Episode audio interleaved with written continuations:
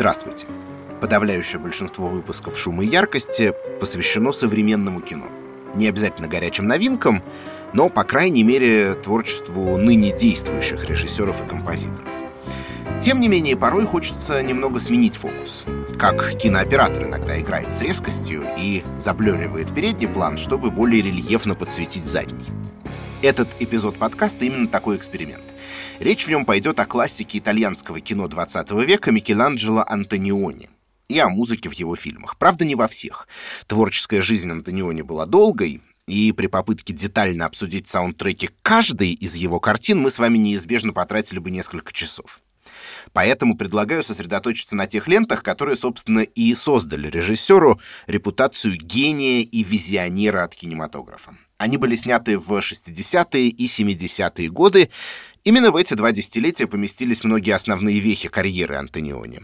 «Приключение» стало его первым широкоэкранным фильмом, «Красная пустыня» — первым цветным, «Фотоувеличение» или «Blow-up» — первым снятым за пределами Италии, а «Забриски Point» — первым коммерческим провалом.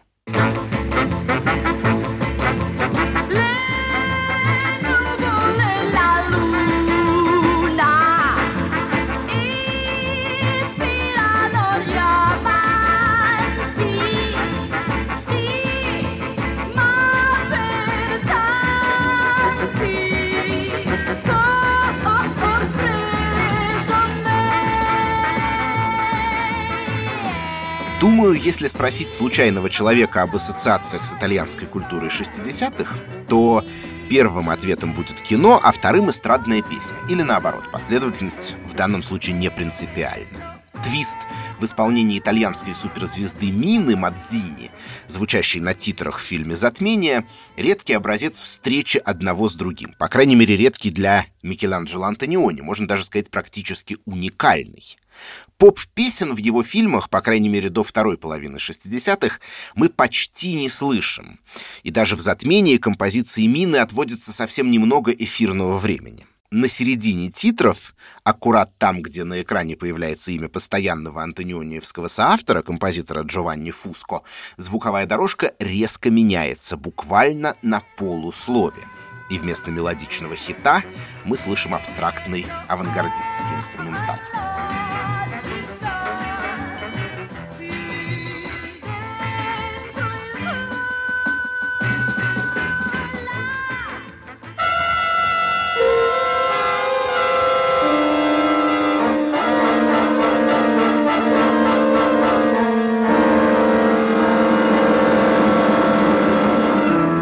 А в следующий раз какое-либо музыкальное сопровождение появится в затмении только на 33-й минуте. То есть фактически на протяжении одной четвертой части картины действие будет развиваться в сухую, без аккомпанемента.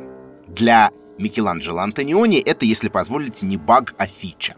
Вообще, в качестве героя подкаста «Шум и яркость» этот итальянский классик, в отличие, скажем, от Федерико Феллини, которому был посвящен один из наших первых выпусков, на первый взгляд кажется неподходящим кандидатом.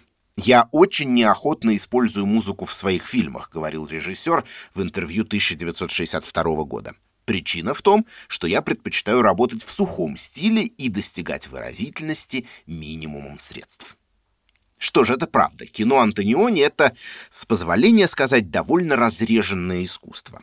В его картинах мало говорят, он любит долгие кадры, которые иногда не меняются даже после того, как персонажи покидают их пространство. Камера как будто на несколько мгновений застывает, застревает в пейзаже или интерьере. А что же музыка? Неужели режиссер был к ней глух? Нет, нисколечки. На сайте с говорящим названием «Архив Антониони» есть краткая опись фонотеки режиссера, состоявшей из полутора с лишним тысяч пластинок. В секции «Классическая музыка» 350 позиций, в секции «Рок» и «Поп» более 400, почти 150 в джазовой секции, то есть Антониони не только слушал музыку, но, очевидно, ценил разные ее жанры. И, к слову, все они все же проникают и в его кинематограф. Ну, например, саундтрек к фильму «Ночь», преимущественно джазовый. Его написал и исполнил итальянский пианист и бенд-лидер Джорджо Газлини со своим квартетом.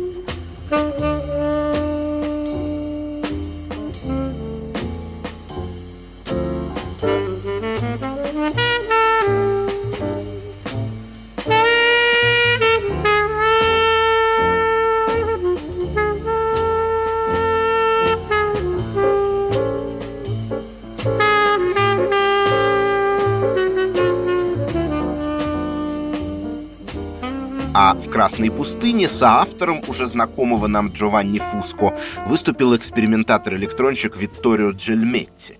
Звуковая палитра фильма полна довольно смелых, необычных по тембру и динамике звучностей.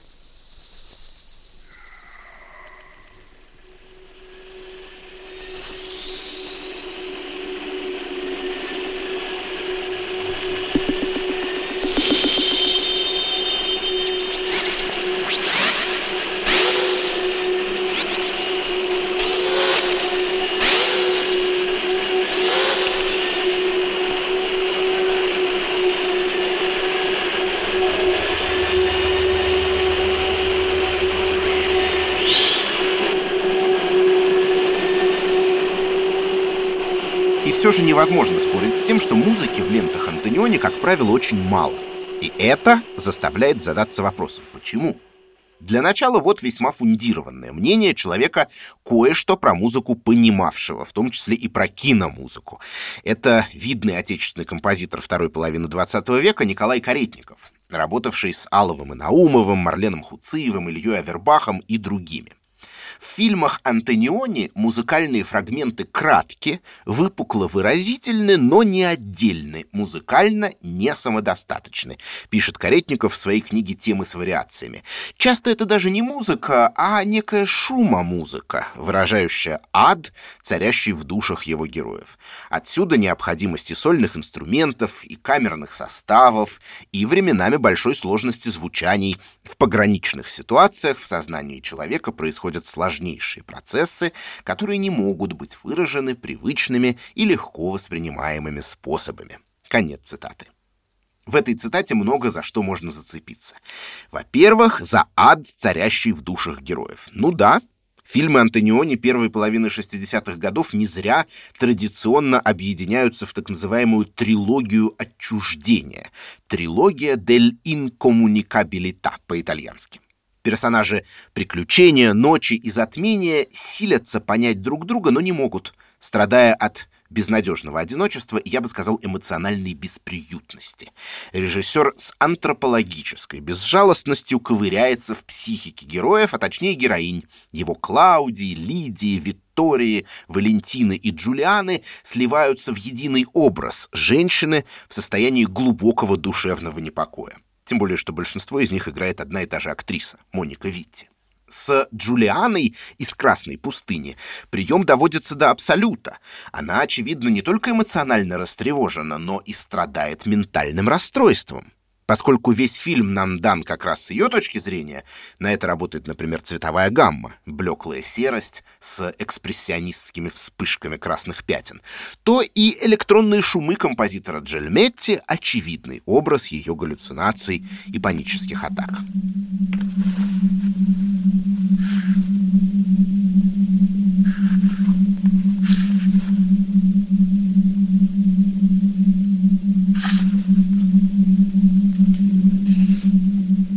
Во-вторых, возвращаясь к цитате Каретникова, очень важным кажется тезис про музыкальную несамостоятельность фрагментов саундтреков к фильмам Антониони. Об этом говорил и сам режиссер. Между музыкой и изображением в кино должна быть взаимность. Изображение не может обходиться без музыки, но и музыка без изображения не имеет ценности. И еще одна, даже более полемически заостренная цитата. «Единственный способ, с помощью которого музыка может стать пригодной для фильма, это если она согласится лишиться какой-либо автономной выразительности и стать частью аудиовизуального целого. Это вечный спор, должны ли саундтреки работать без картинки. Но вот ответ Микеланджело Антониони — нет, ни в коем случае. Кино — синтетическое искусство. В отрыве друг от друга его элементы бессмысленны. И, наконец, последнее, на что я хотел бы обратить внимание в каретниковской цитате. На неологизм шумомузыка. Давайте послушаем вот такой отрывок.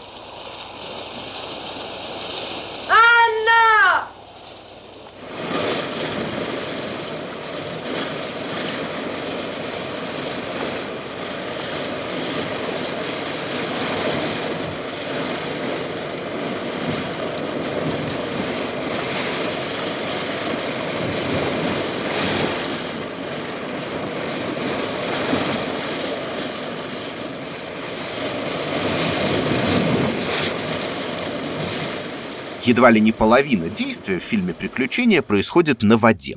Группа друзей отправляется в поездку на катере, потом они высаживаются на небольшом необитаемом скалистом острове, и там одна из девушек таинственным образом пропадает. Такова завязка истории. Море — полноценное действующее лицо. Оно то тихое, то бурное, то безмятежное, то опасное — у него, соответственно, есть и своя музыка. Музыка волн и ветра, музыка приливов и отливов.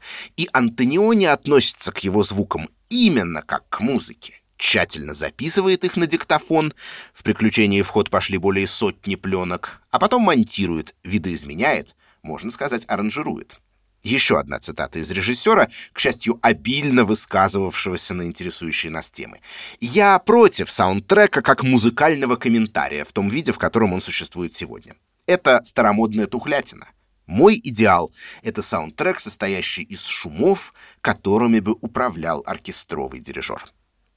Комментарий, о котором здесь говорит Антониони, это традиционная фоновая музыка в кино, призванная подыграть происходящему на экране и облегчить восприятие для аудитории. Режиссер считает это дешевым приемом, отсюда и малое количество музыки традиционного типа в его итальянских фильмах 60-х. Но означает ли это, что их действие разворачивается в полной тишине? Вовсе нет. Антониони тщательно конструирует звуковую среду своих картин, буквально дирижирует шумами по собственному определению. Многие самые яркие отрывки его фильмов оказываются таковыми именно благодаря их звуковому решению. Вот лишь некоторые из них. Первый пример — долгая прогулка героини по городу в фильме «Ночь».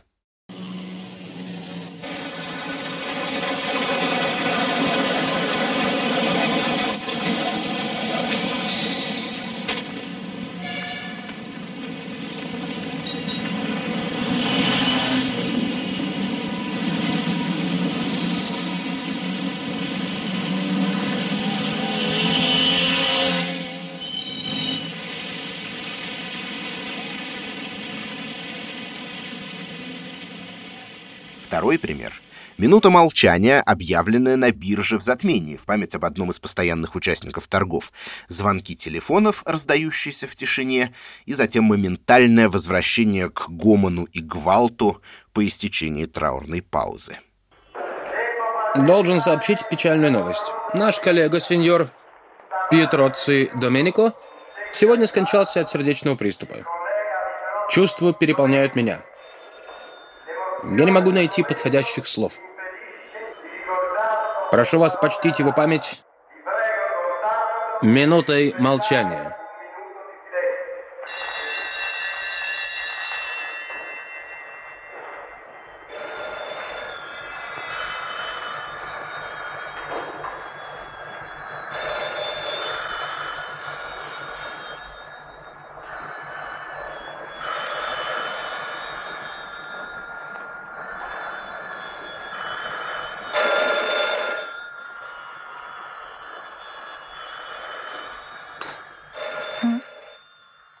Это как минута молчания для футболистов. Вы его знали? Конечно, но здесь одна минута стоит миллиарды.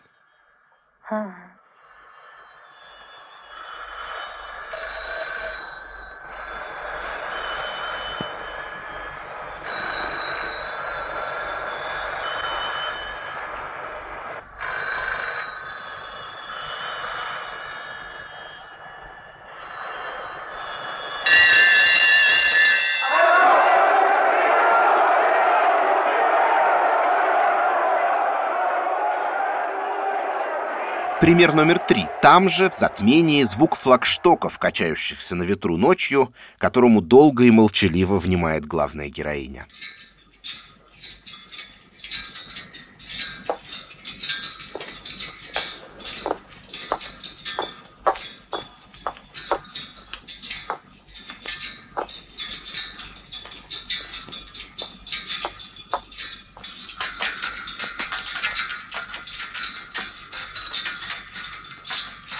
Четвертый пример — промышленные шумы из Красной пустыни, в которых порой тонет даже диалог.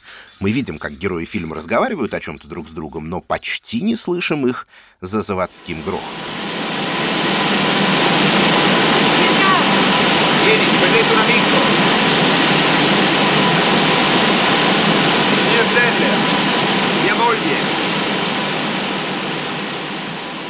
Вот какие звуковые решения в фильмах Микеланджело Антониони приходят на смену тому, что мы привыкли называть музыкой. Можно ли назвать музыкой их? Ну, саундтреком, то есть дословно звуковой дорожкой, точно можно. Но и музыкой в специфическом понимании 20 века можно тоже.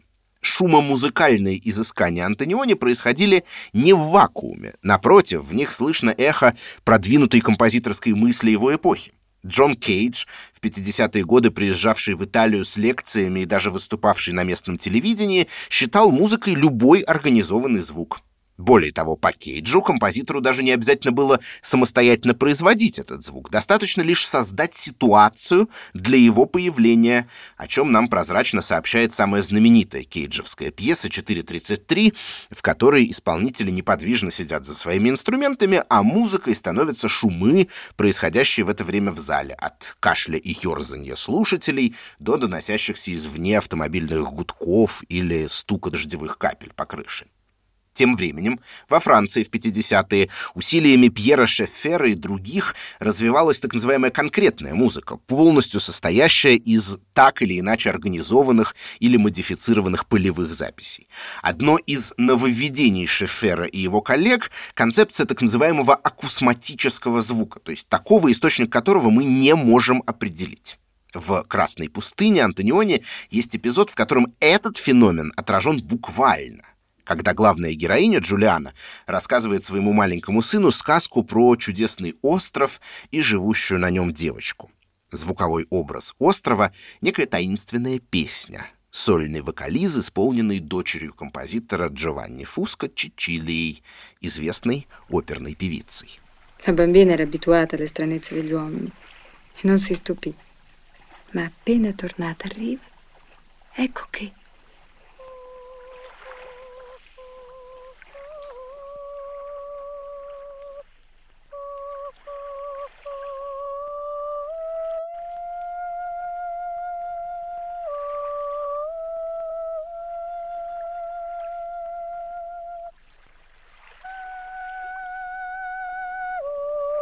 Услышав это пение, девочка на экране начинает недоуменно озираться по сторонам. Откуда оно исходит посреди пустынного пляжа? Неизвестно ни ей, ни нам. «Но кто же это пел?» — спрашивает Джулиану ребенок. «Все пело», — отвечает она. «Все». Мистеро va bene. Due sono troppi. Chi cantava? La spiaggia era deserta come sempre. Eppure la voce era lì. Ora vicina, ora lontana. A un certo momento le parve che venisse proprio dal mare.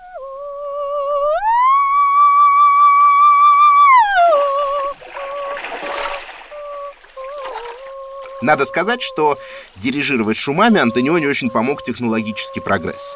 В середине 50-х годов в Швейцарии стали выпускать портативные диктофоны фирмы Nagra. Появление подобных устройств, если вдуматься, превращает в музыку то, что раньше ею не являлось. Записанный на пленку, любой звук вырывается из своего бытового контекста и обретает новую жизнь.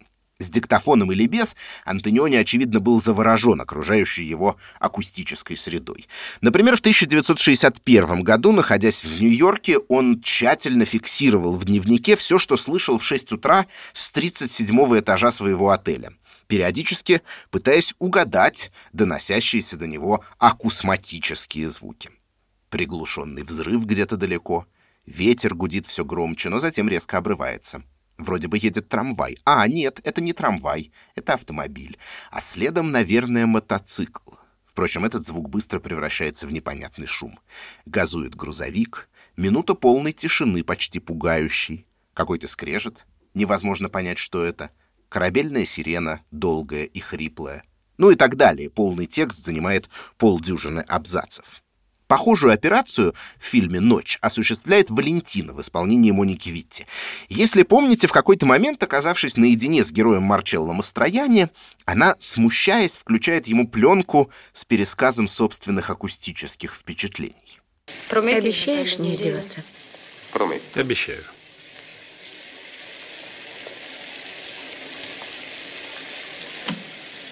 Сегодня в гостиной я слушала диалоги из фильма, которые передавали по телевизору. Я не могу принадлежать тебе, Джим. И вдруг я услышала, как вдалеке лает собака. Я тут же забыла обо всем и обо всех этих глубоких переживаниях. Потом я услышала шум самолета, а потом воцарилось молчание. И ничего прекраснее я никогда не чувствовала. Островок тишины посреди суеты. Приложи ухо к стволу дерева и перестанешь слышать шум. Если бы мы могли выбирать. Я хотела бы стать таким деревом, но это молчание странным образом оттенило шумный мир, окружающий меня мир. Я не хотела слушать, я закрыла окно, но это продолжалось. Мне казалось, я схожу с ума. Я не хотела слушать бесполезные звуки. Я хотела бы выбирать, что мне слушать в течение дня? Голоса, слова. Но это не в нашей власти.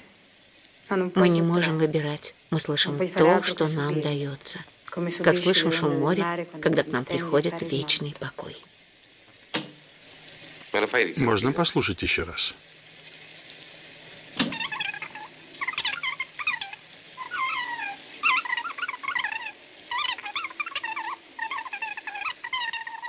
Герой Мастрояни просит послушать отрывок еще раз, и Валентина делает вид, что перематывает пленку на начало, но на самом деле стирает, уничтожает записанное. Почему? Потому что осознает зряшность, бессмысленность такого аудиодневника? Нет, наоборот, потому что смущается того, что, повинуясь мгновенному порыву, допустила малознакомого собеседника в сокровенный уголок своей души. Звуки и взаимоотношения с ними для нее — это именно что сфера сокровенного, и к Микеланджело Антониони это тоже в полной мере относится.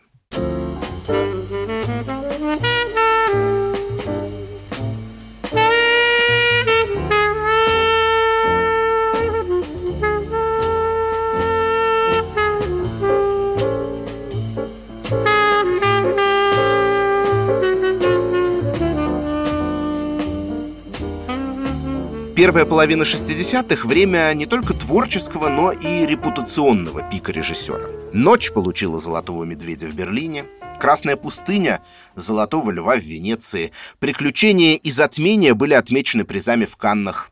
На волне успеха Антониони согласился подписать контракт на три англоязычных фильма с компанией Метро Голдвин Майер и покинул Италию. Следующие его картины снимались в Англии и США.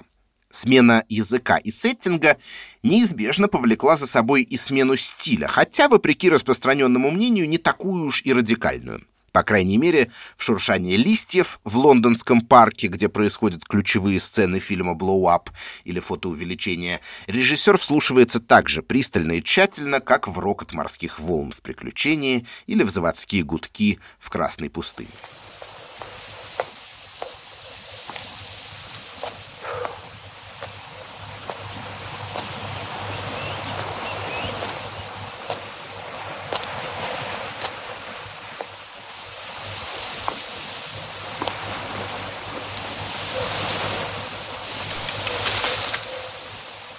Тем не менее, глупо отрицать, что удельный вес такой конвенциональной мелодико-ритмической музыки в Blow Up и в Забриски Point существенно выше, чем в предыдущих фильмах Антониони.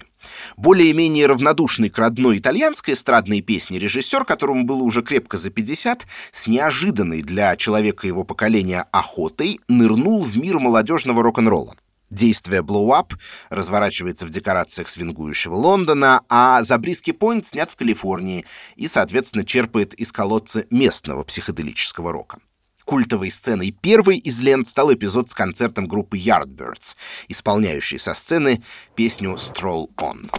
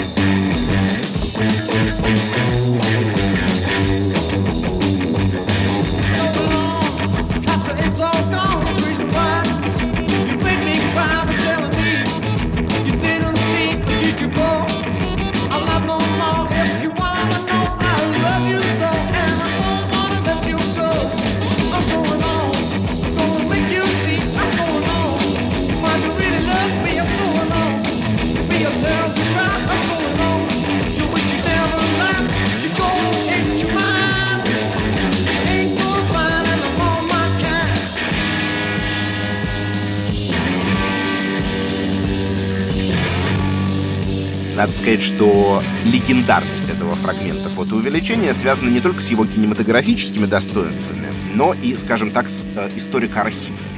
Дело в том, что благодаря Антонионе до нас в высоком качестве дошел отрывок выступления одной из лучших британских групп середины 60-х, причем, возможно, в самом лучшем ее составе. На сцене одновременно находятся два безусловных рок-героя, гитаристы Джимми Пейдж и Джефф Бек.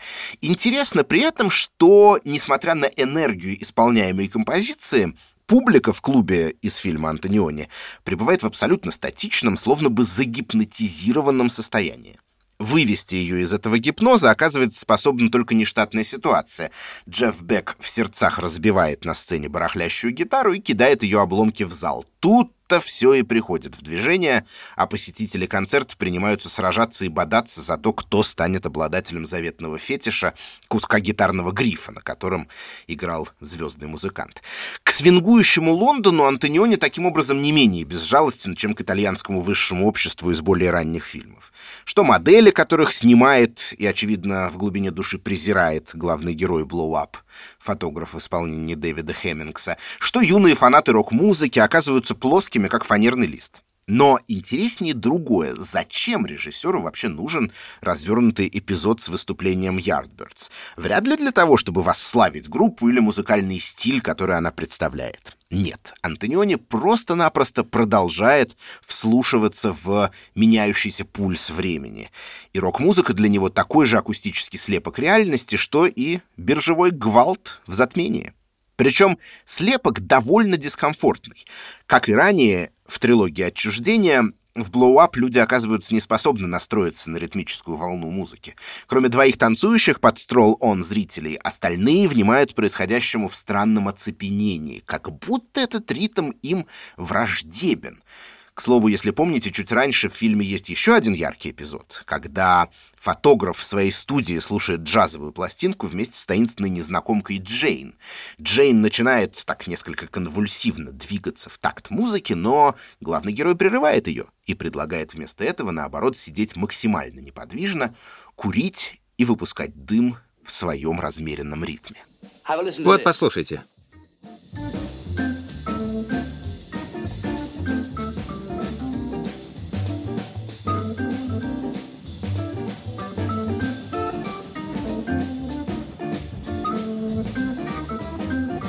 Нет, нет, не двигайтесь. Слышите?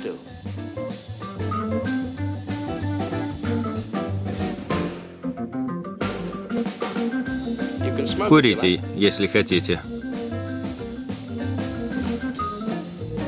Медленнее, медленнее. Не надо попадать в такт. Если Blow Up британский фильм Антониони, то Забриски Пойнт американский. Хотя странным образом с музыкальной точки зрения все оказывается перепутано. Джазовые пьесы для первой картины записывал американец Херби Хэнкок со своим бендом, а саундтрек второй режиссер, как известно, заказал британской группе Pink Floyd. Впрочем, в итоге он оказался весьма неоднородным. Помимо Pink Floyd в ленте звучат записи Rolling Stones, Grateful Dead и гитариста Джерри Гарси, группы Калейдоскоп, Джона Фэй и даже эстрадная певица Патти Пейдж с Теннесси Вальсом начала 50-х. За эту композицию киностудии пришлось побороться. Теннесси Вальс к тому времени стал официальным гимном одноименного штата, и местная политическая элита подозрительно отнеслась к предложению задействовать песню в контркультурной картине. Впрочем, чеки от MGM обладали магическим действием. В конечном счете в Теннесси сменили гнев на милость. I was dancing with my darling to the Tennessee waltz when an old friend I happened to see. Introduced her to my loved one and while they dancer, my friend stole my sweetheart from me. I remember the night and the Tennessee waltz. Now and know just how much I have lost. Возможно, по причине того, что звук, как мы поняли, относился для него к сфере сокровенного, а может, просто в силу определенных черт характера, но Микеланджело Антониони всегда был чрезвычайно расплывчат и нечеток в своих киномузыкальных устремлениях.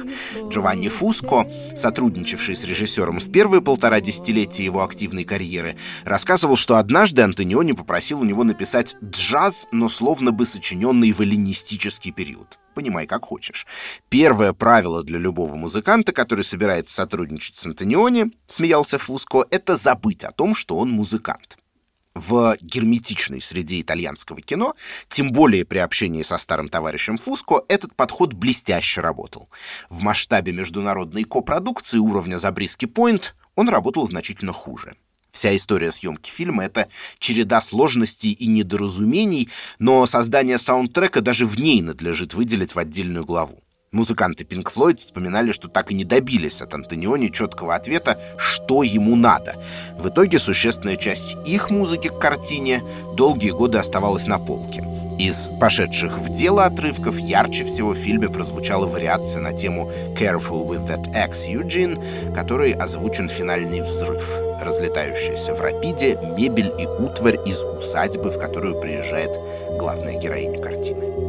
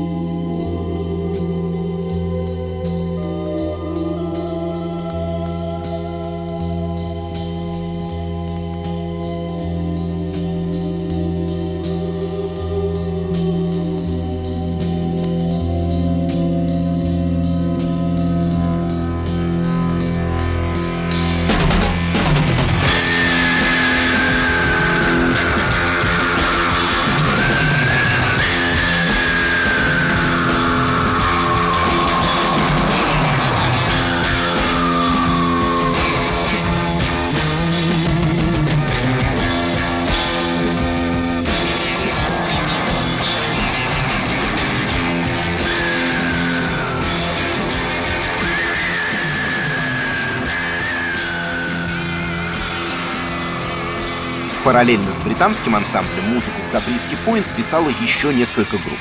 В итоге из всех версий были надерганы отрывки. Особенно сложно было подобрать саундтрек к развернутой сцене сексуальной оргии в пустыне. Гитарист Джон Фей вспоминал, что во время обсуждения возможной звуковой дорожки к этому эпизоду с режиссером пришел в бешенство от загадочных и непонятных пояснений Антониони и чуть не набросился на того с кулаками. Музыка Феи в итоге звучит в картине, но в другом ее фрагменте, там, где Дарья, героиня Забриски Пойнт, узнает о смерти своего возлюбленного Марка.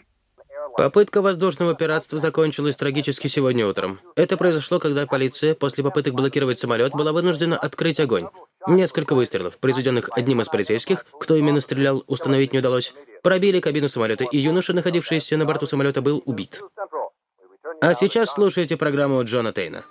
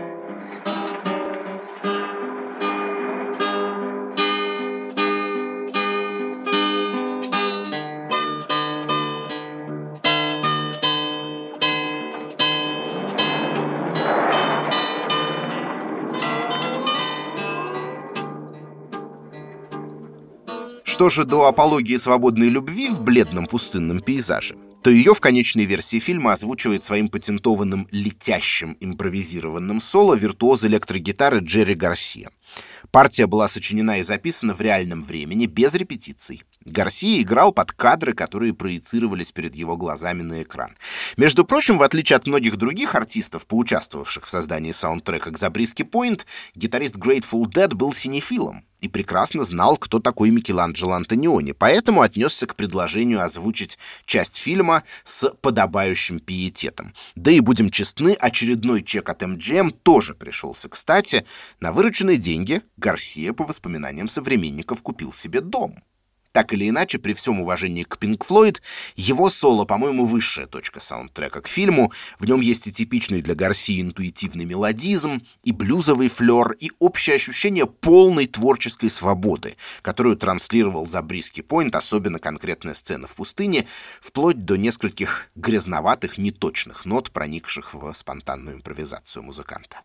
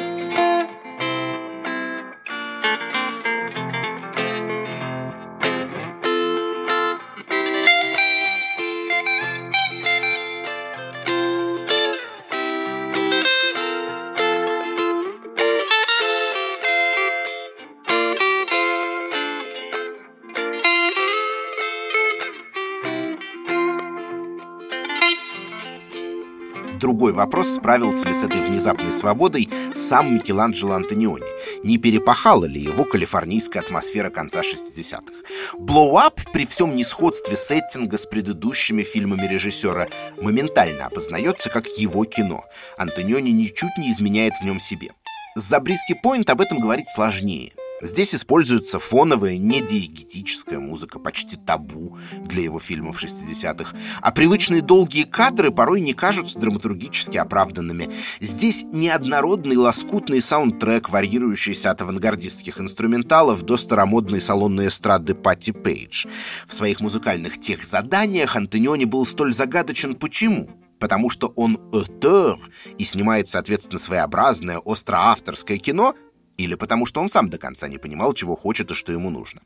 Работа над фильмом, а также его холодный прием оказались для Антониони травмирующим опытом. И потому что съемки были долгими и тяжелыми, и потому что критики разгромили за Бриски Пойнт. Досталось не только актерам-любителям, исполнявшим главные роли, но и режиссеру, сотворившему, согласно зрительскому и критическому консенсусу начала 70-х, нечто невнятное — когда закончился показ, вспоминал Честер Крилл, музыкант группы «Калейдоскоп», песни которой тоже звучат в «Забриски Пойнт», люди, покидавшие зал, старались не встречаться взглядами друг с другом. Это было самым неловким зрелищем, которое мне доводилось видеть. Мы все просто по-быстрому слились оттуда. Наверняка отдельным ударом для Антониони стала концовка картины. На самом последнем этапе, когда фильм уже был готов, компания Метро Голдвин Майер всю дорогу разбрасывавшаяся чеками с полудюжиной нулей, вдруг сообразила, что в саундтреке не оказалось ни одного артиста из ее ростера. Наскоро было решено заказать Рою Орбисону песню «So Young» с текстом по мотивам фильма. Для тех, кто неравнодушен, свой забриски поинт может случиться где угодно. Ах, время бежит так стремительно, а любовь слишком хороша, чтобы длиться долго, и так далее и тому подобное. Ни Антониони, ни музыкального супервайзера фильма, диджея калифорнийской радиостанции Дона Холла, об этом даже не поставили в известность. comes up so young. Dreams begin so young. And if you live just for today, the day may soon be done. But there's a place where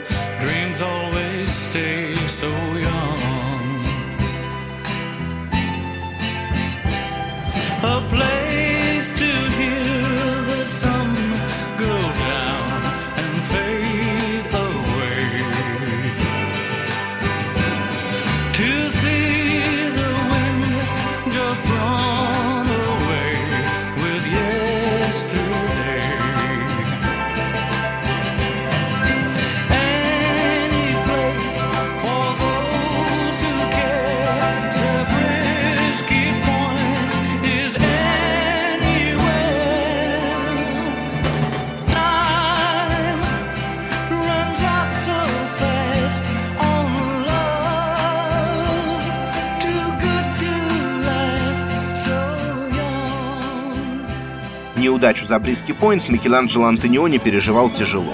Его следующий фильм, последний по контракту с MGM, вышел только в 1975 году. В профессии репортер, в отличие от Up и Забриски Пойнт, строго говоря, вообще нет музыки. По горячим следам пресса писала, что это лучший немой фильм последних 50 лет. Антониони вернулся к своим методам начала 60-х, к тщательному исследованию всяческого бытового нойза, и, кажется, все выдохнули с облегчением, включая и самого режиссера. Его дальнейшая кинокарьера выходит за рамки этого разговора, но все-таки я не удержусь напоследок от того, чтобы краем глаза заглянуть в 80-е. Для Антониони это было, можно сказать, десятилетие коды. Он успел снять еще две картины, а в 1985 году пережил инсульт, приковавший его к инвалидной коляске и лишивший речи. Однако за год до этого у него успела выйти еще одна работа. И, как ни странно, это был видеоклип. Причем на итальянскую поп-песню. Мы начинали с Мины Мадзини, а закончим Джанной Наннини. Вряд ли режиссер за прошедшие годы сильно потеплел к родной эстраде. Скорее его интересовали возможности новомодного видеоформата, опробованные ранее в фильме «Тайна Обервальда», электронная цветообработка и так далее. Если вам интересно, как выглядит клип в исполнении классика авторского кино, бегом на YouTube, он там есть. А мы ограничимся аудио и просто послушаем песню Джанны Наннини «Фотороманца».